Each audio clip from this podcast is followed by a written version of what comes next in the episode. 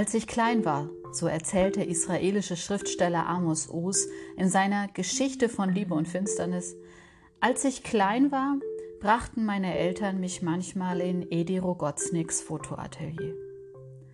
Dort stand ein riesiger Muskelprotz aus Pappe. Eine winzige Badehose spannte sich um seine Stierlenden.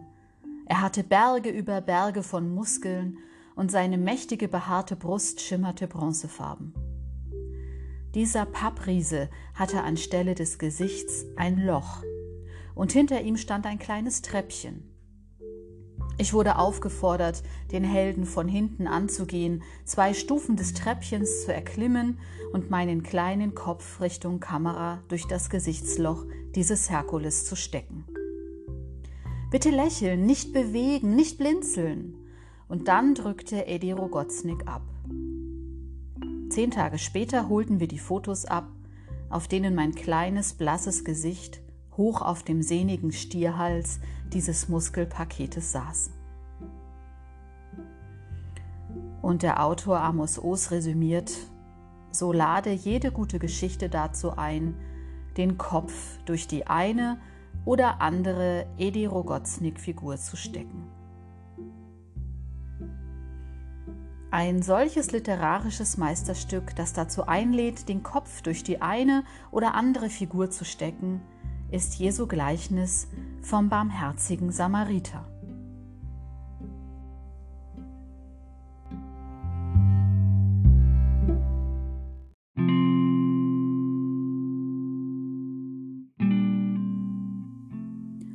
So heißt es im Lukasevangelium, und siehe, da stand ein Schriftgelehrter auf, versuchte ihn und sprach, Meister, was muss ich tun, dass ich das ewige Leben ererbe? Er aber sprach zu ihm, Was steht im Gesetz geschrieben, was liest du?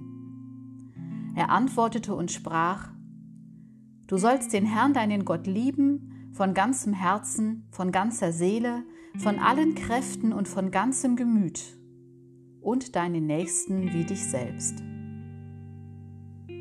Er aber sprach zu ihm, Du hast recht geantwortet, tu das, so wirst du leben. Er aber wollte sich selbst rechtfertigen und sprach zu Jesus, Wer ist denn mein Nächster? Da antwortete Jesus und sprach, Es war ein Mensch, der ging von Jerusalem hinab nach Jericho und fiel unter die Räuber.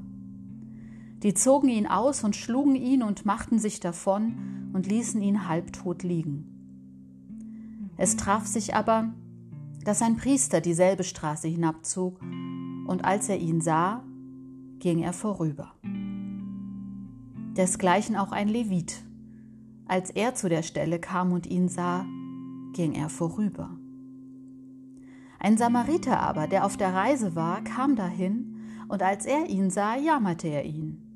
Und er ging zu ihm, goss Öl und Wein auf seine Wunden und verband sie ihm, hob ihn auf sein Tier und brachte ihn in eine Herberge und pflegte ihn. Am nächsten Tag zog er zwei Silbergroschen heraus, gab sie dem Wirt und sprach, Pflege ihn, und wenn du mehr ausgibst, will ich dir's bezahlen, wenn ich wiederkomme. Wer von diesen dreien meinst du, ist der Nächste gewesen dem, der unter die Räuber gefallen war. Er sprach, der die Barmherzigkeit an ihm tat. Da sprach Jesus zu ihm, so geh hin und tu desgleichen.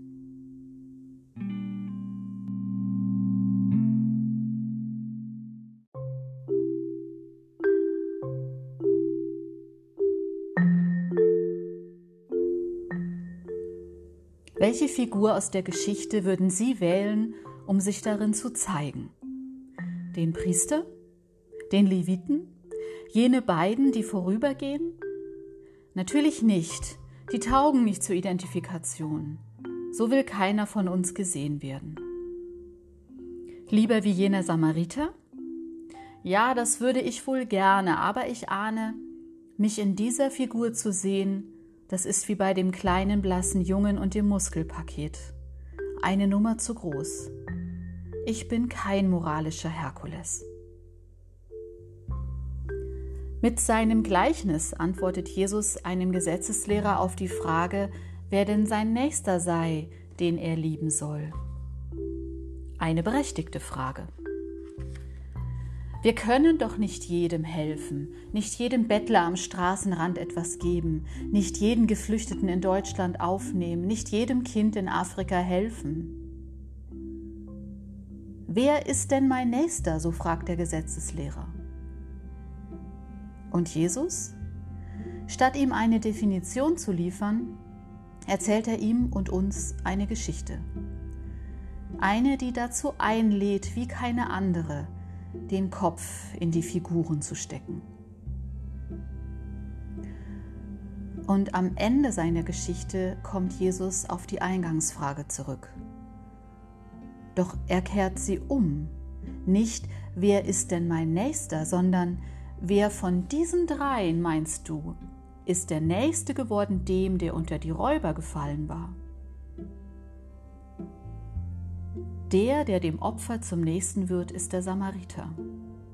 Die Frage ist nicht mehr, wer mein Nächster ist, sondern wem ich zum Nächsten werde.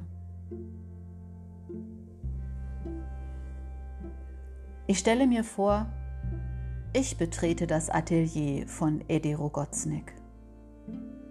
Ich will mich fotografieren lassen. Dort steht eine Pappfigur, hinter die ich mich stellen soll. Sie sei der Renner unter den Fotokulissen, sagt der Fotograf mit einem tiefen Lächeln. Ich könne keine bessere erwischen für das perfekte Foto. Sie sei glanzvoll und lebendig, strahle eine große Kraft aus und würde jeden Menschen, der sie als Kulisse wählt, optimal ins Licht rücken. Ich zögere, weil ich Fotos von mir eigentlich gar nicht so gerne mag. Aber vielleicht hilft das hier ja.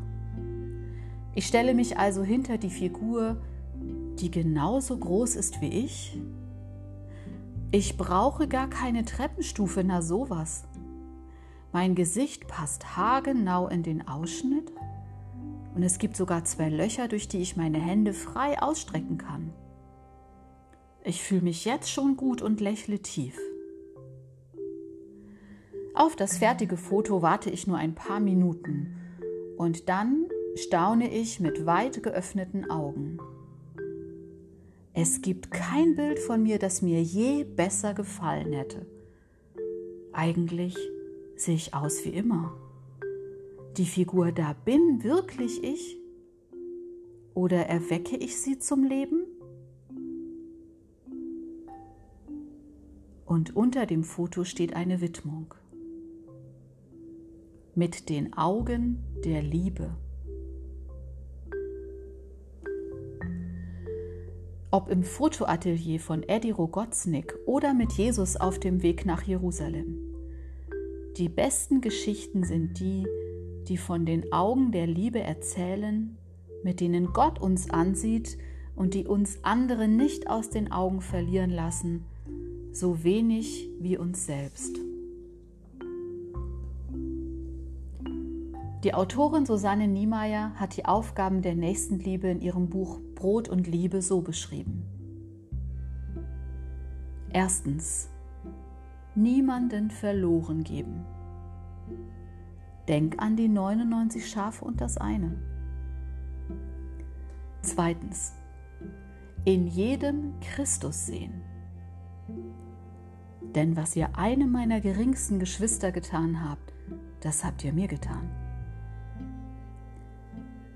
Drittens, die anderen groß sein lassen. Denn die Letzten werden die Ersten sein. Viertens, die Perspektive wechseln und mit Gottes Augen sehen. Denn Gott schuf den Menschen als sein Abbild, jeden. Fünftens. Das Naheliegende tun. Der Samariter hat gehandelt. Sechstens. Das Mögliche tun. Manches ist nicht möglich, vielleicht noch nicht. Sei freundlich auch mit dir. Siebtens. Auf den Heiligen Geist setzen. denn der weht, wo er will. Oder wie hatte es der Kirchenvater Augustinus pointiert gesagt? Liebe und dann tu, was du willst.